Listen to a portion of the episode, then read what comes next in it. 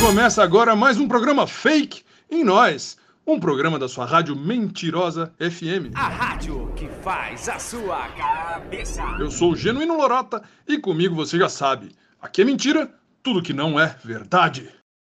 E começamos com informação. Essa notícia vem lá da China. Autoridades sanitárias chinesas confirmaram a identidade do primeiro paciente do mundo com Covid-19. E olhem só que absurdo: é um chinês que praticava sexo com animais, inclusive com morcegos. É o Batman da China. O que vocês acham dessa notícia? Para opinar, basta ligar. Ligou! Gostou? E já temos uma participação. Alô? Alô? Ô, ô, ô, alô? Ô, ô, Genuíno, aqui é o Veridiano Franco, meu filho. Deixa eu te falar. É, eu já escutei tudo quanto é tipo de história, cara. Com relação à origem desse esse coronavírus aí, de onde isso veio. Já escutei tudo quanto é tipo de lorota. Mas essa que você acabou de contar aí na rádio, essa ganha disparado de todas elas, as, as outras coisas que eu escutei, rapaz.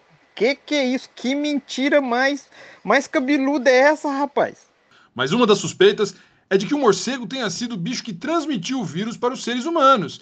E essa história foi confirmada pelas autoridades de saúde da China aqui. Ah, genuíno, espera um pouquinho aí, cara. Esse negócio aí de que foi confirmado o governo da China, sexo com morcego, você tá maluco, rapaz? A gente tem que buscar as fontes da coisa. Tem que saber onde é que o trem foi publicado, se, se, se tá certo, se tá errado. Como é que você numa rádio vai transmitir informação falsa pros outros, rapaz? Vai ficar espalhando aí fake news pra tudo quanto é, tudo quanto é ouvinte seu? Isso tá errado, rapaz. Pode fazer isso não. Tá doido? Essa história grotesca afirma que o primeiro caso de infecção pelo novo coronavírus é de um chinês chamado Yin Dao Tang, de 24 anos, morador da província de Hubei, segundo dados do governo chinês. Acontece que essa história foi publicada em um conhecido site de notícias falsas chamado World News Daily Report, que é especializado em distribuir desinformação sob o pretexto de produzir conteúdo satírico ou cômico. A ciência ainda tenta entender como o novo coronavírus surgiu, e as pesquisas sugerem que em algum momento teria ocorrido a migração do vírus de animais silvestres para os seres humanos. E foi aproveitando desse fato que o site forjou essa suposta notícia, Pior que ainda é possível acessar essa publicação em que aparece um homem chinês sendo carregado em uma maca e ao lado o título que narra a reportagem de forma errada. Para se ter uma ideia do quanto essa publicação foi repassada, somente no Facebook foram mais de 378 mil interações, como curtidas e comentários, e mais de 40 mil compartilhamentos. O que chama atenção é que o próprio site onde essa publicação apareceu tem como lema a expressão Where Facts Don't Matter, ou seja, onde os fatos não importam. Só que importam, e muito. Tanto que a imagem do suposto primeiro paciente chinês, na verdade, foi retirada de uma notícia verdadeira do site Hong Kong Free Press, que falava sobre o primeiro caso suspeito de Covid-19 relatado pelo governo de Hong Kong.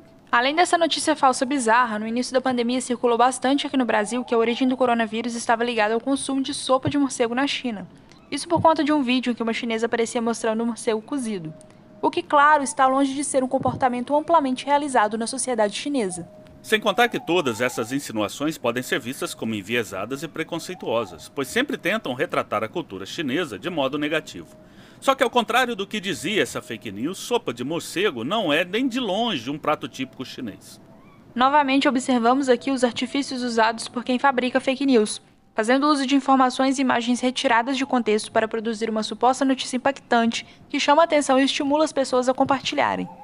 Mas com um pouco de desconfiança, de análise, de pesquisa, podemos comprovar se o que lemos é verdade ou mentira.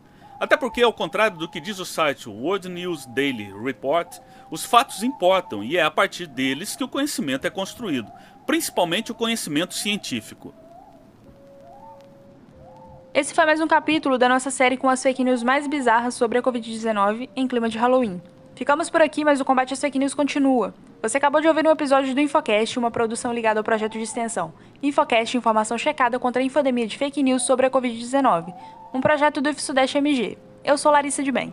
E eu sou Rony Santos. Se informe sempre em sites confiáveis de informação para não ser mais uma vítima da desinformação. Sabe de alguém que poderia acreditar em alguma dessas bizarrices?